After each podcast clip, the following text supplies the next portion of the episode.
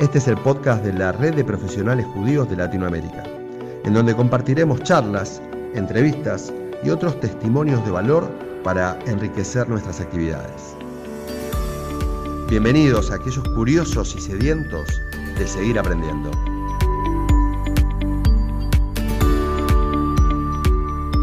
Bienvenidos nuevamente a esto que es el podcast de la Red de Profesionales Judíos de Latinoamérica. Esto es Enredados y en esta red que estamos tendiendo, estamos tratando de llegar a mucha gente de muchos lugares. Y hoy para mí es un honor, y espero que también lo sienta la gente que nos acompaña en este podcast, que nos escuchan, poder llegar a San Pablo y poder charlar con el presidente ejecutivo de la Federación Israelita de San Pablo, el señor Ricardo Berkienstadt. ¿Qué tal, Ricardo? Un placer y un gusto. ¿Cómo estás? Un gusto hablar con ustedes y un gusto estar en esta red que es muy importante para nosotros, profesionales que trabajando, trabajamos para la comunidad judía.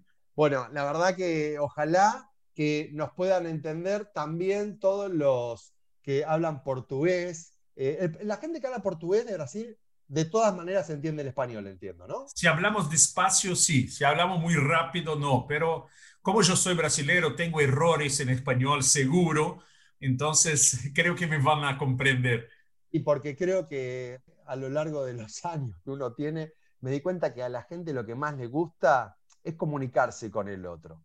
Entonces, por ahí uno que no tiene un idioma propio y trata de hablarlo con el otro, el otro es tolerante porque quiere escuchar, quiere saber lo que decís. Así que, de todas maneras, tenés un español espectacular, se entiende perfecto. Y Ricardo, eh, en este camino que vamos a recorrer ahora a lo largo de unos minutos eh, durante esta entrevista, vamos a comenzar como comienzo con todos nuestros participantes eh, con esta pregunta que es, cuando eras chico, Ricardo, ¿qué querías ser de grande? Cuando era muy chico, yo quería ser bombero, porque me gustaban los camiones, el, ruido, los colores. Después cambié a doctora, médico. Creo que también hace parte un poco del sueño de, de, los chicos.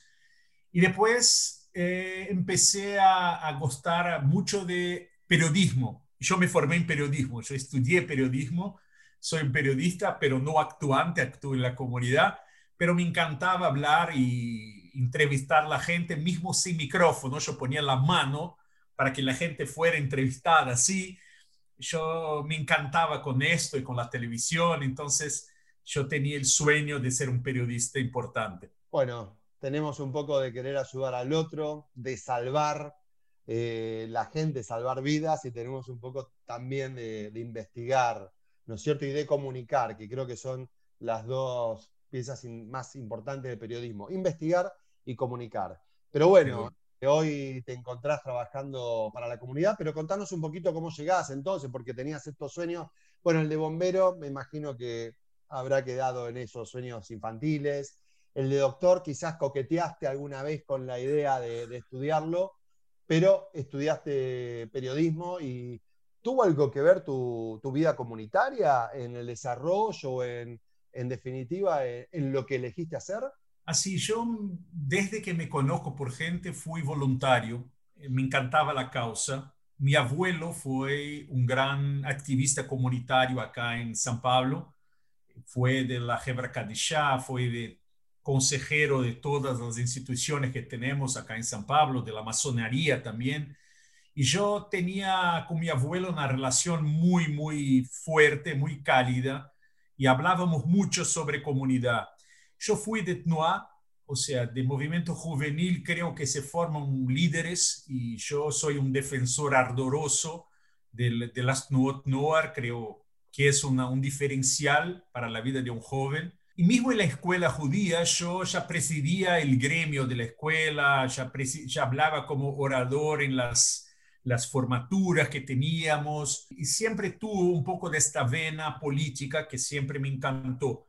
Pero en la empecé, fui uno de los creadores del Consejo Juvenil Sionista en, San Pablo, fui el masquir, y de ahí empezamos a hacer una pelea contra el liderazgo más, eh, más eh, mayor que teníamos en la comunidad, porque los jóvenes estaban subrepresentados en las entidades paraguas. Y ahí eh, hicimos un grupo para se candidatar al, al, board de la federación de jóvenes, conseguimos algunos acentos, algunos mandatos, y de ahí nos empezaron a invitar a sermos directores sin pasta, sermos miembros de una directoría que tenía los empresarios más importantes de la comunidad y quizá de Brasil.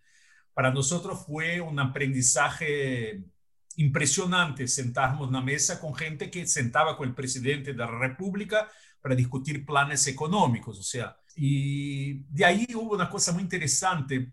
Eh, yo era director de, de, juventud de la federación y iba a haber un cambio de presidente y no hay elecciones, es una cosa un poco dirigida, ¿no? Que el presidente elige su, su sucesor.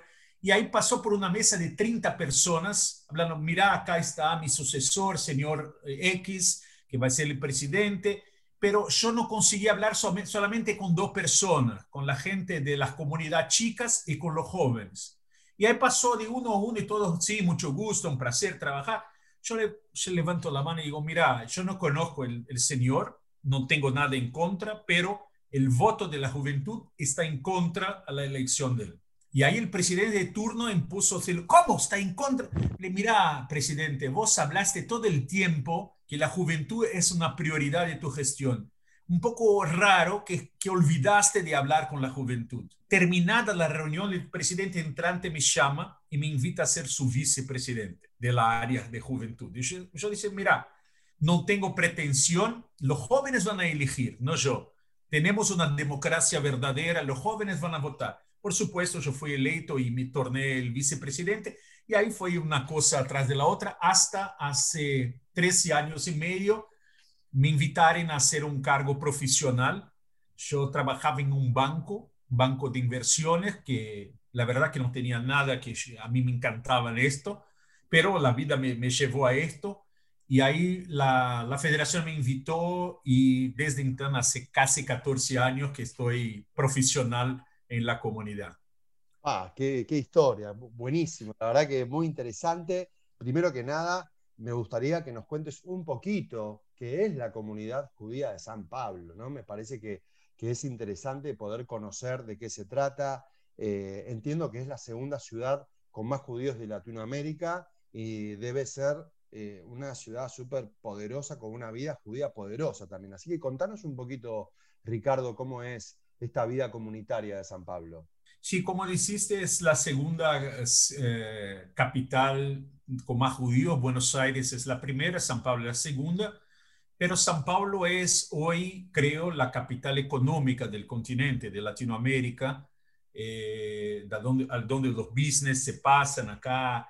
Y tenemos una comunidad de verdad muy fuerte. Tenemos como 60 mil judíos en el estado de San Pablo no, 95% en la ciudad de San Pablo. Hay algunos que viven en la, playa o las montañas, pero la gran mayoría vive por acá.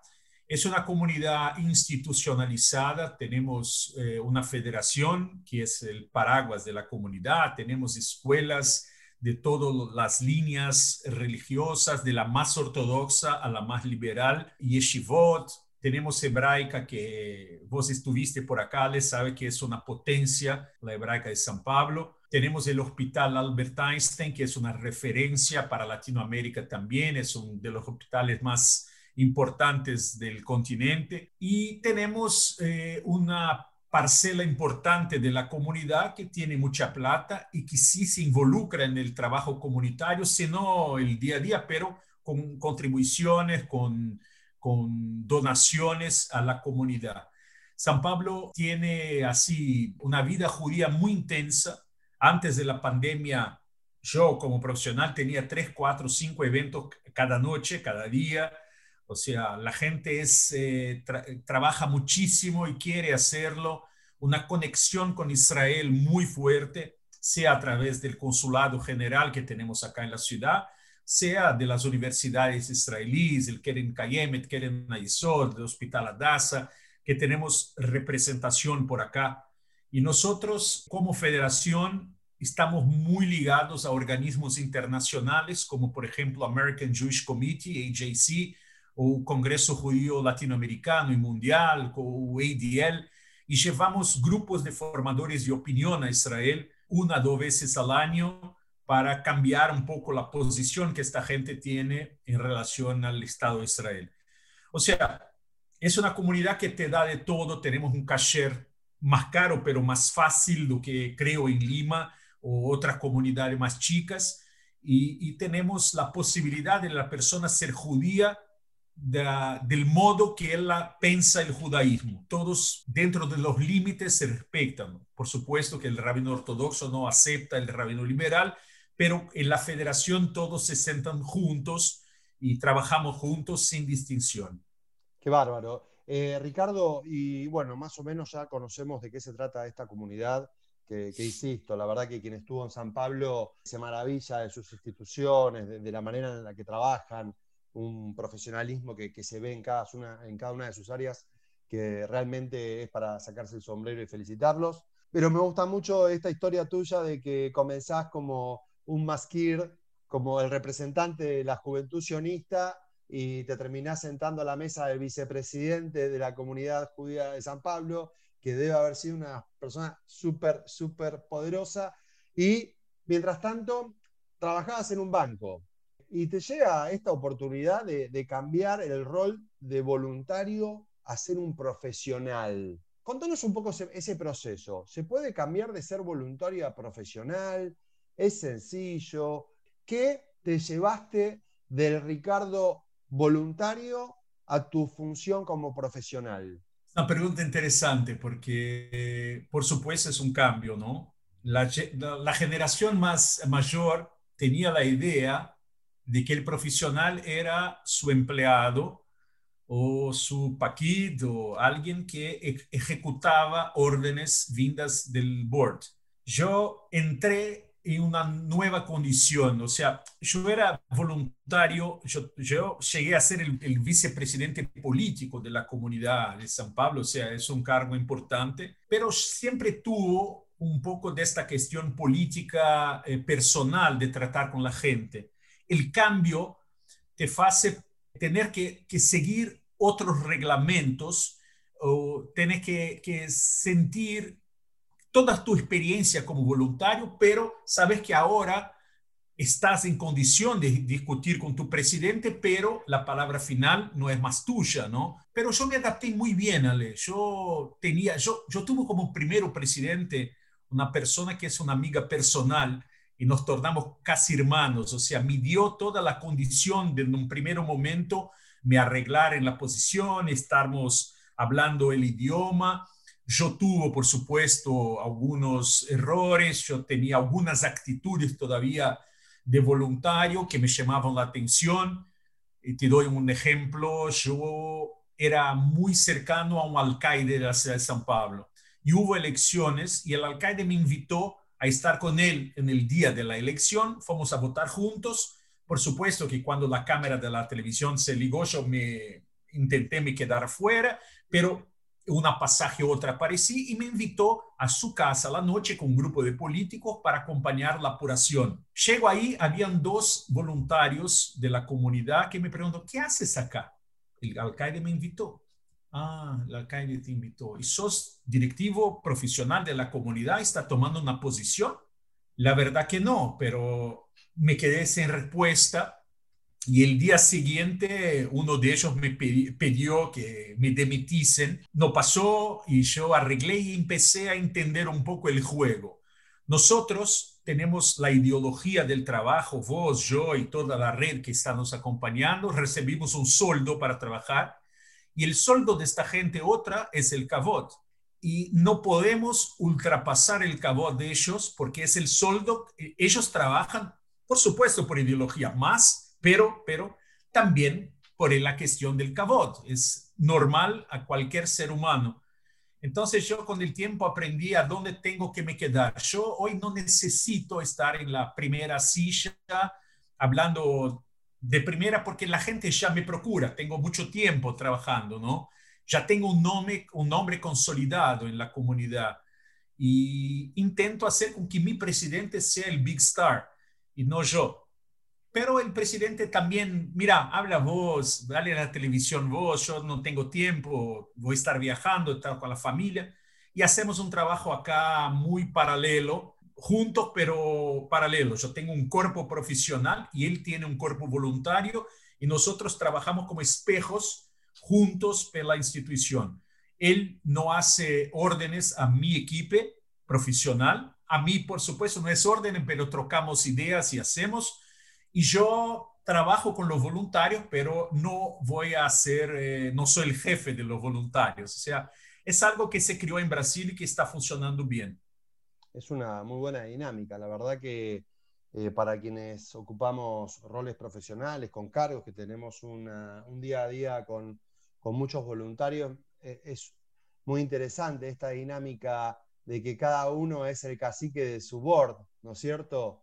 Eh, en el buen sentido, ¿no? Desde, un lugar peyorativo con, lo que digo de cacique, ¿no? Pero cada uno es como que, bueno, lidera su board y, cada uno intercambia sus conocimientos, eh, afianzando por ahí una idea, una idea común y también bienvenido a los diálogos y a, los debates acerca de las visiones, ¿no? Porque a veces, y esto por ahí te lo pregunto, ¿vos crees que, que tu mirada hacia, hacia la gestión eh, cambió mucho desde el lugar del profesional al lugar del voluntario? Sí, cambió. La verdad que una cosa que yo quería contar, yo viví un momento hace 13 años y pico, yo estaba me separando de mi esposa, mi ex esposa, y fue un momento de revolución en mi vida personal. Yo hace, empecé a hacer terapia y un día la psicóloga me pregunta, Vos trabajás de las 9 a las 6 en el banco, de las 6, 6 y media a noche como voluntario en la comunidad. ¿Lo que te da más placer? A la noche, trabajar para la comunidad. ¿Y por qué no cambia y pone como tu placer tu trabajo? O sea, en esto hubo una, un grupo de, de, consultores judíos acá que estaban cambiando el formato de la, del trabajo comunitario y se crió el cargo de presidente ejecutivo y me invitaron, todo junto, o sea, hubo una armación, qué sé yo, divina, cósmica, lo que quiera, que cambió, que, que, que se mezcló ahí y ahí me invitaron. Por supuesto, hoy tengo responsabilidades que yo no tenía como voluntario, o sea, voluntario se hace bien, ok, si haces mal, también ok, porque la gente va a seguir, eso es un voluntario. Hoy no, hoy yo tengo una cobranza, la gente tengo el manejo de la plata, que es algo comunitario que, que yo no tenía. Yo era una persona que daba ideas y el profesional trabajaba. Yo lo, lo ayudaba, pero no tenía esta responsabilidad del día a día. Hoy, además de una área que yo trabajaba, hoy tengo la responsabilidad de la comunidad. Y ahora con las medias sociales, todo que sale, sale una, una persona escribe algo que dos personas creen que es antisemitismo. Nosotros tenemos que ahí empezar a trabajar, a ver por, la legislación si antisemitismo o no, si tenemos lo que hacer o no, si es mejor salir a, golpear el tipo por la internet o mejor acercar el tipo para, para que conozca un poco más nosotros. O sea, hoy una cabeza mucho más estratégica la cuestión política y la cuestión antisemitismo Israel lo que yo tenía. Yo tenía una cabeza que trabajaba con juventud y mismo en la política era algo un poco más eh, cerrado. Ahora no, ahora tengo que pensar un poco más amplio eh, sobre los beneficios o maleficios a, nuestra comunidad. Ricardo, eh, los desafíos que presenta la comunidad y que presenta tu rol como presidente profesional de esta comunidad, ¿están más abocados o están más, son más, están más expuestos en la comunidad en sí mismo o en el afuera?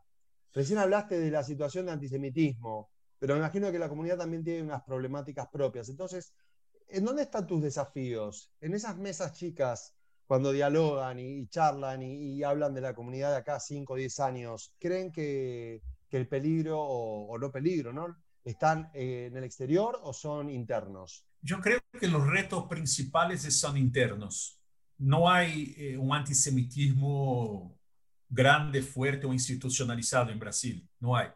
Hay grupos de izquierda radical o derecha radical que están en contra de Israel y por ahí acaban deslizando un poco al antisemitismo, pero no es algo que la gente siente en la calle, la gente acá se puede andar de equipa en la calle, hay fiestas judías que los rabinos cierran la calle para hacerlo, o sea, no, no creo. Ahora, yo creo sí que hay un empobrecimiento importante de la comunidad, principalmente después de la pandemia, que es algo que nos preocupa. Las becas, las escuelas judías, tenemos acá un fondo de becas que es cinco familias muy importantes crearon el fondo de becas y hacen una vez por año un charity o una captación y ellos hacen el match y tuvimos ahí una captación importante de, creo, 6 millones de dólares este año para las becas que no es suficiente, pero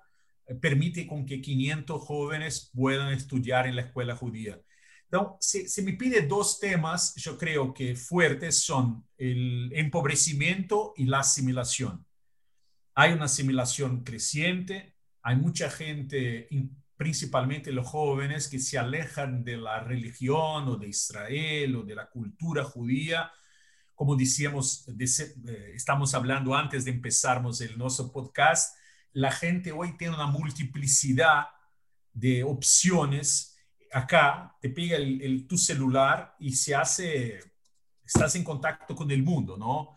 Eh, abre una media social, ya tenés el contacto con quien quiera.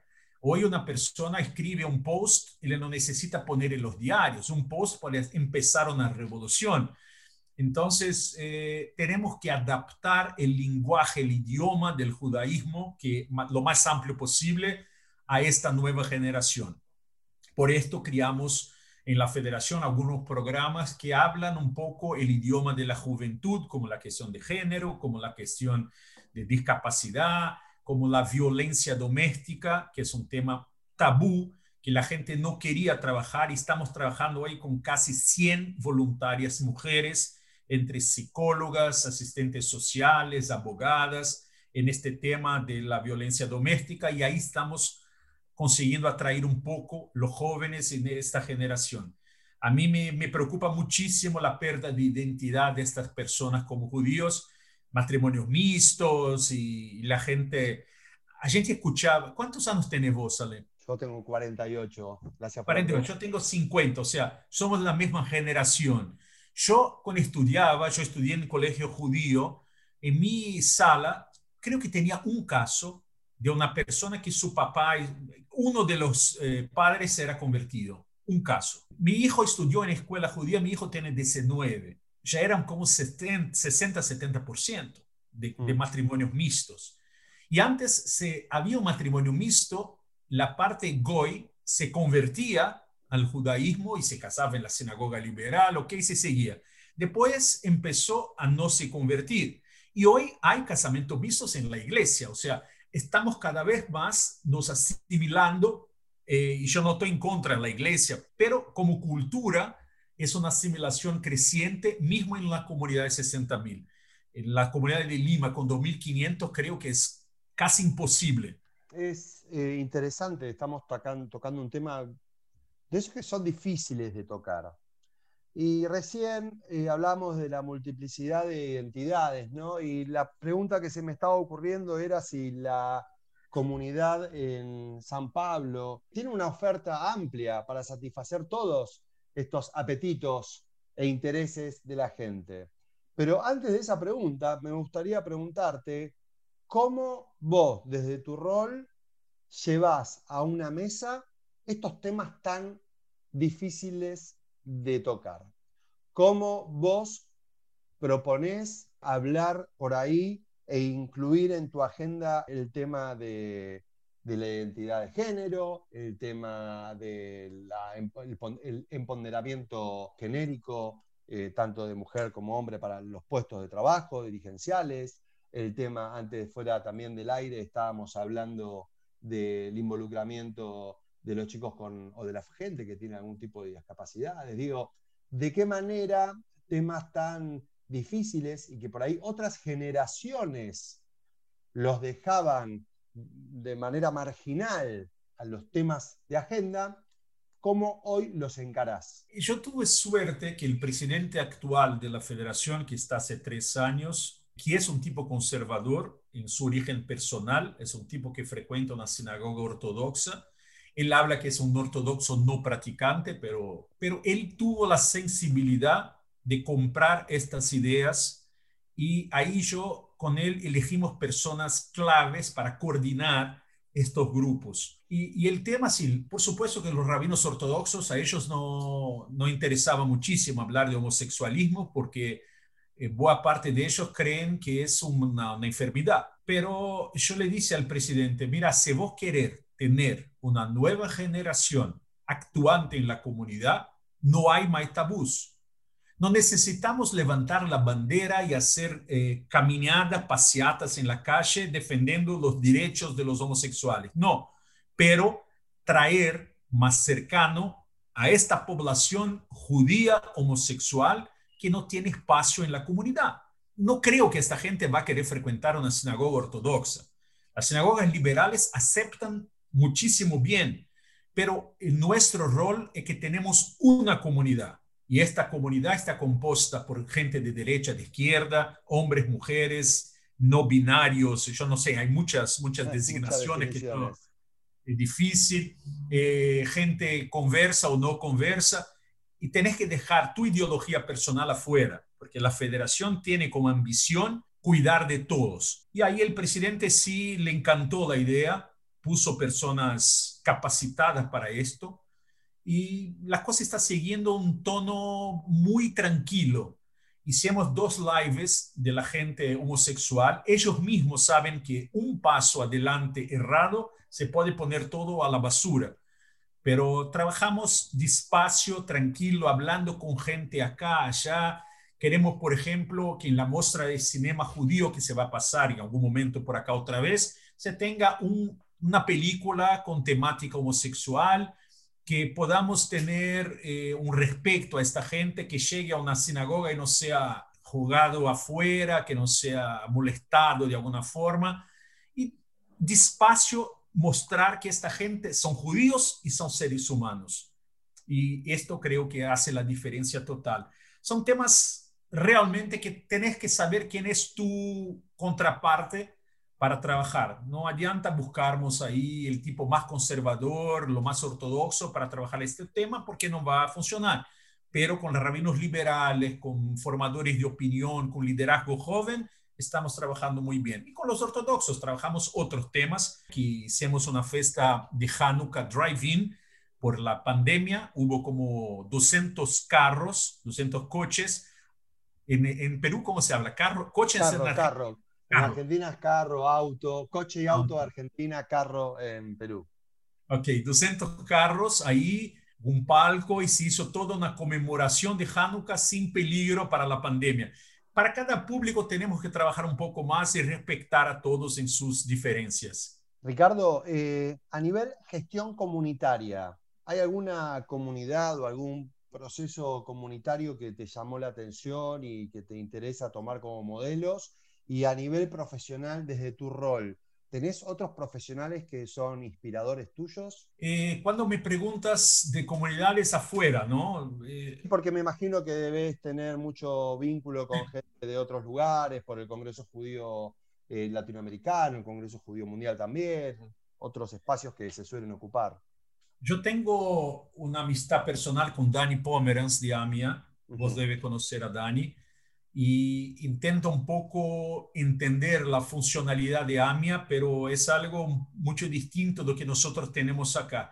Si buscamos una comunidad en Latinoamérica que más está cerca de la comunidad de San Pablo, creo que es de México, porque el México tiene la, eh, la comunidad sefaradí de México y de Brasil y de Panamá son la misma, o sea, las mismas familias y la cuestión de plata y la cuestión organizativa se asemeja un poco pero buscamos una identidad brasilera. Eh, Brasil es algo, escuché una vez de una persona que Brasil está en Latinoamérica, pero no está, porque hablamos otro idioma, porque comemos otra comida, escuchamos otra música y somos un continente. La verdad que Brasil es enorme y lo que se pasa en los otros países, muy poco se llega acá. ¿no?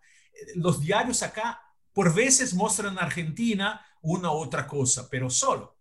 Ahora en Perú, por supuesto, que cayó el presidente, que el impeachment, pero no es algo costumero. Se habla mucho acá de Estados Unidos, por supuesto, de Europa un poco más. Y por mi contacto con AJC, tenemos ahí un poco de, de benchmark en algunas comunidades americanas. Eh, la de Miami está más cercana a nosotros por la cuestión de la, del idioma, de la actividad, pero buscamos ahí un poco de este, de este trabajo con comunidades, un poco lo que podemos aprovechar de acá o de allá, pero modelo, hicimos un modelo brasilero.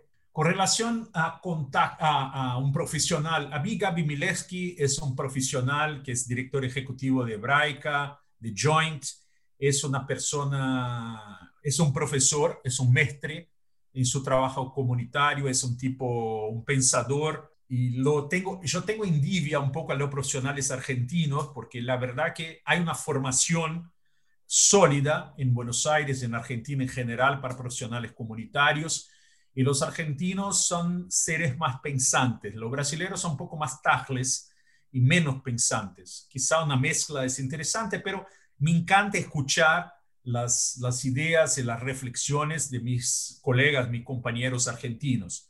Por esto hablo mucho con Dani y con otros, con la gente de Joint, con la gente de, del Congreso Día, Claudio Eppelman, por supuesto, que es un tipazo también. Pero Gaby es el profesional y Sergio Napchen, que es un profesional brasileño que está en la, red también, fue cuando yo entré como voluntario chico en la federación, como director de, de juventud, Sergio era el profesional encargado de juventud. O sea, aprendí mucho y sigo aprendiendo mucho con Sergio y con Gaby, cada uno en su especificidad. Antes eh, me preguntaste la edad y bueno, definitivamente los dos somos contemporáneos, ¿no? Casi de la misma generación y tenemos también poco más, poco menos la misma cantidad de, años trabajando en puestos similares, uno en una institución, vos en una federación. Y a mí hay una pregunta que a veces me hago, pero me gustaría compartirla con vos y por ahí hay algún otro profesional que esté alrededor de nuestras eh, edades, a eso de 50 años más o menos, quizás también se lo pregunta. Nosotros empezamos siendo profesionales donde nuestros dirigentes, nuestras mesas directivas eran de, personas mayores que nosotros. Y ahora nos está pasando que nosotros estamos siendo a veces los mayores de las mesas. ¿Cómo te llevas con eso? ¿Qué estás viendo? ¿Qué percibís? Sabe que yo eh, eh, me da risa, por ejemplo, yo a veces me coloco como joven. Yo tengo ahora una barba blanca, estoy, estoy de luto porque mi papá falleció hace dos semanas, entonces estoy con la barba, pero a mí es un placer, placer muy grande sentar con los jóvenes y discutir, intentar entender su idioma y discutir por ahí, en su idioma propio. Pero los jóvenes nos ven a nosotros como los Vatikim, los eh, más antiguos, eh, pero yo no, tuve todavía un presidente más joven que yo, pero hay gente en la, mesa, sí, por supuesto que más joven, pero yo me doy bien. Los jóvenes que están son jóvenes que piensan como nosotros, ¿no? El cambio mayor fue de la generación mayor a nosotros. Nosotros estamos más adaptados a la media social, a las cosas. Podemos no compactuar con todo, pero sabemos escuchar y dialogar. Es importante en la función que tenemos nosotros escuchar y dialogar. No hay dueño de la verdad. Y no hay una verdad absoluta. Nosotros construyemos la verdad cada día y el diálogo es algo fundamental con los jóvenes. Yo, por ejemplo, hablé con la gente de Ashomer Atzair, de izquierda, fue buenísimo, y hablé con la gente de Betar, de derecha, y también fue buenísimo. O sea, tenemos que saber colocarnos y mostrar que los dos son importantes, la izquierda y la derecha. Si vamos a estudiar la izquierda, el gueto de Varsovia, hubo todo lo que hubo por causa de la izquierda. Y la derecha, la fundación de Israel, que hubo partidos de izquierda, pero también la derecha estaba ahí con con Begin, con otros. O sea, es una mezcla y esto es el lindo en el judaísmo, el caleidoscopio judío comunitario. Y tenemos que expresar por esto. Ricardo, parte de la nota estábamos hablando cuando hace 14 años y nos contaste, ¿no? Esta confidencia de, que estabas haciendo tu, tu, terapia, ¿no? Y decías que tenías tus 8 o 9 horas trabajando en el banco y después tenías tus otras 6 horas trabajando como voluntario la pregunta que te hago ahora es, elegiste el trabajo profesional en la comunidad, eh, ¿cuántas horas trabajas por día ahora? Ah, casi 24, ¿no? 7 por 7, 24. La verdad sí, eh, Ale, cuando empecé yo tenía un poco más, yo era un poco más, eh, no, no sé la palabra exacta, pero yo estaba disponible todo el tiempo. Ahora yo tengo un equipo profesional que trabaja en la federación, yo distribuí un poco del trabajo. Por supuesto, las cuestiones más estratégicas, un poco más importantes, yo hago parte y tenemos reunión con el equipo una vez por, por semana. Pero yo ahora pongo tiempo. Pasamos de los 50, empezamos a, a nos quedar un poco más, eh, más viejos en el sentido que no tenemos más la disposición que teníamos a ir a una majané por cinco días sin dormir y voltarnos y hacernos algo. No. Entonces tenemos que elegir lo que es lo más importante. Eh, yo tengo una línea directa con mi presidente y hablamos tres, cuatro, cinco veces al día, pero es un tipo que respeta muchísimo el momento familiar, respeta muchísimo eh, la noche. Obvio que tenemos reuniones a la noche, porque para los voluntarios a la noche es el punto. Pero yo terminaba una reunión a las 10 eh, presencial antes de la pandemia, a las 8 estaba en la oficina otra vez. Ahora yo no hago más a las 10 de la noche, me permito hacer mi, mi, gimnasia, el gimnasia, gimnasio, ¿no? ¿Se habla? Sí. Eh, por la mañana, a cuidar de mis cosas, a, ir al banco si necesito pagar algo, hacer mi vida y de ahí voy a la federación. O sea, yo crié mi, mi propia agenda, pero por supuesto que estoy ligado, mi, mi actual compañera está siempre me, criticando porque yo no descolgo mi celular y ella habla, mira, se va a pasar un atentado, si ya pasó un atentado, Hasbe Jalila, no tenemos lo que hacer. O sea, si atendes ahora o en 15 minutos porque estás cenando, no cambia tu vida. Estoy aprendiendo un poco cómo hacerlo. Tal cual, tal cual. El celular afuera de la cena.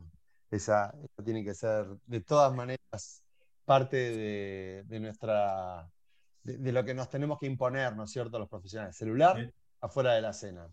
¿No es cierto? Es, difícil, pero en definitiva es el aparatito este un poco se transformó en, algo que antes no, no, teníamos y es constante. Es, antes era el Excel, escuchábamos el bip bip cada dos minutos. de qué dale? 21 eh, y 17 todavía, por cumplir tengo 19. Y... mi actual esposa tiene dos más mayores, 27 y 25, pero es el momento que tenemos para hablar con ellos si estás en la mesa con tu hijo, por supuesto tu hijo también está en el celular, pero es el momento si quiere te contar algo y vos estás preocupado si mañana va a haber algo en hebraica, porque tenés que elegir. Hay momentos profesionales, hay momentos tuyos, familiares y personales. Yo intento no pasar vacaciones en un lugar con muchos judíos porque se queda trabajo. Eh, si estás, domingo me voy a hebraica, la pileta, la gente se acerca, mira, lo que va a pasar con la escuela yo estoy domingo, estoy en la pileta con mi familia, yo no quiero hablar de escuela, no quiero hablar de seguridad, quiero hablar de mi familia y de la pileta. Es difícil. Bueno, te costó 13 años, ¿no? Construir el rol, en definitiva. Y lo seguís Todo el día construyendo, todo el día vamos a construyendo. Definitivamente, es como que son roles que antes no estaban tan definidos en algún punto. Sí, y, yo me lembro que cuando yo era eh, voluntario hace 20 años, no, no era todo que era urgente, ahora todo es urgente para ayer, porque tenés la velocidad de la comunicación. Se sale ahora, el presidente habla algo, en cinco minutos están te cobrando, ¿por qué no contestamos? ¿Por qué no mandamos una carta? ¿Por qué no llamamos a la justicia? Y yo no sabía ni que el presidente habló, porque en cinco minutos puede perder algo, ¿no? Y así se pasa todo el tiempo. La gente quiere urgencia y si vos contestás con una visión en contra del presidente actual, por ejemplo, en Brasil, sos llamado de comunista. Y si estás en favor, sos fascista.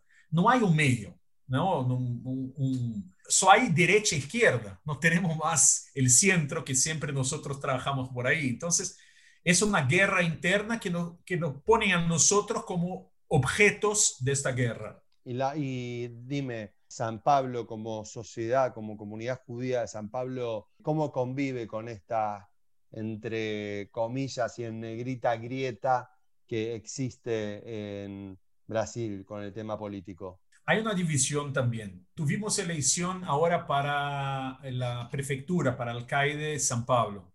Y para la segunda ronda se fue un candidato de centro en contra un candidato de izquierda. Y los jóvenes empezaron, jóvenes y, y académicos, intelectuales, comenzaron a hacer videos que soy judío y voto en la izquierda. Y ahí la, gente más a derecha, es imposible, ¿cómo están hablando en nombre de la comunidad? Mira, no hablaron en ningún momento en nombre de la comunidad, están hablando que son judíos y votan a la izquierda, ¿no? Que la comunidad judía vota en la izquierda. Y ahí se hicieron videos acá, videos allá, y la gente perdió el nivel de discusión eh, constructiva para un nivel de pelea de, de calle, ¿no? Callera. Calle, callera, callejera, callejera, callejera, o sea, eh, un bajo nivel impresionante. Entonces, la comunidad está inserida en la sociedad brasileña. Y la sociedad brasileña está dividida como en Estados Unidos, como en Israel, no sé en Perú, pero supongo que también a una sociedad dividida, tres presidentes en tres meses, o sea, es, mucha cosa. Eh, entonces, nosotros estamos intentando construir puntes entre esta gente. Está cada vez más difícil pero nosotros hablamos con los dos lados eh, políticos por enquanto. El presidente acá es un tipo muy complejo, muy difícil y muy radical. Está en favor de Israel, muchísimo en favor de Israel. Eso hace con que muchos judíos los, lo apoyen, porque lo más importante para ellos es que esté en favor de Israel. Para nosotros no. Para nosotros sí es importante, pero es un punto.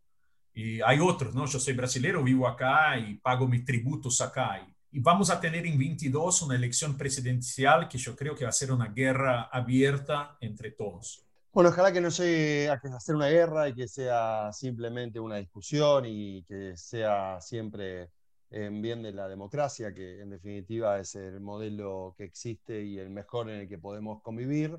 Ricardo, la verdad que es un placer conocerte de esta manera como antes hablamos, nos hemos visto unas cuantas veces, pero conocerte desde este lugar me encantó. Ojalá que, sigamos siempre en contacto y que podamos seguir charlando. A abrazar personalmente. Personalmente, totalmente. Vos sos brasileño, yo argentino, ambas somos comunidades que nos encantan abrazarnos, darnos un beso cuando nos vemos, así que ojalá que... ¿Pelé o Maradona? Eh, yo me quedo con Messi, así que salgo de todo tipo de discusión. Perfecto, perfecto. Y bueno, Ricardo, vos sabés que, bueno, hablando de futbolistas, ¿no? Que son genios y que nos han hecho querer alguna vez ser como ellos cuando empezamos a jugar al fútbol. No sé si es parte de tu pasión en el fútbol también. Me imagino, Futbolero. Claro, me imagino que sí. Pero tenemos una pregunta que también es con la que cerramos nuestras entrevistas y es, ¿qué es lo que te inspira? ¿Cuáles son las cosas? Puede ser incluso una jugada de Pelé, pero ¿qué te inspira a vos en tu día a día, en tu profesión, en tu liderazgo, en tu manera de hacer las cosas? Yo me inspiro en algunas personas más mayores eh, que yo respeto muchísimo. Por ejemplo, mi abuelo, que no está más acá hace 10 años, pero mucha cosa de que le habló de ética, de moral, de sermos una persona que podemos vivir y morir sin plata, pero con un nombre lindo, Shem Tov. Esto es algo que me nortea mi vida. Y yo intento me inspirar también en gente que trabaja, hace un trabajo comunitario y que yo veo que la verdad que hace con pasión, que hace con sin intereses propios, que hace porque la verdad cree la importancia de tener una comunidad judía organizada y un Estado de Israel fuerte. Entonces, por ahí yo, yo escucho mucho, yo frecuento una sinagoga Chabad acá y hay algunos ensinamientos de Lubavitch Rebbe que son perfectos, hay otros del Rabino Sachs que son perfectos, que falleció ahora, y mismo del Marshall Mayer, que es un rabino liberal. Yo intento mezclar y buscar inspiración para mi vida y para mi trabajo comunitario. Y mi esposa actual me inspira muchísimo también por ser una persona, una psicóloga, una persona que está me apoyando en todo y una relación más eh, madura que tenemos nosotros, el segundo matrimonio de cada uno. Y me inspira mucho por su lealtad, por su inteligencia y por su ética también. Ética es algo que la gente se pone en la basura y yo tengo en la más alta cuenta. Ricardo, maravilloso, otra vez. Un placer escucharte, gracias. Gracias por tu aporte a, la red de profesionales judíos por medio de este podcast, por medio de tus conceptos. Un aprendizaje absoluto, por lo menos para mí, me encantó escucharte. Y bueno, muy pronto nos vamos a volver a encontrar. Te agradezco muchísimo. Muchas gracias, Sale. Un abrazo a la gente que está por acá, los profesionales, y que tengamos todo suceso en nuestro trabajo post pandemia, que es un desafío, un reto para todos nosotros. Arriba Perú. Arriba Perú, arriba Brasil, arriba cada uno de los profesionales que está y que es parte de esta red de profesionales judíos. Esto es el podcast de la red Enredados y hoy disfrutamos muchísimo de la charla con Ricardo Berkenstadt, presidente ejecutivo de la Federación Israelita de Sao Paulo. Gracias. Gracias por compartir este espacio junto a la red de profesionales judíos de Latinoamérica. Y los esperamos en el próximo podcast para seguir tejiendo juntos la red. Hasta pronto.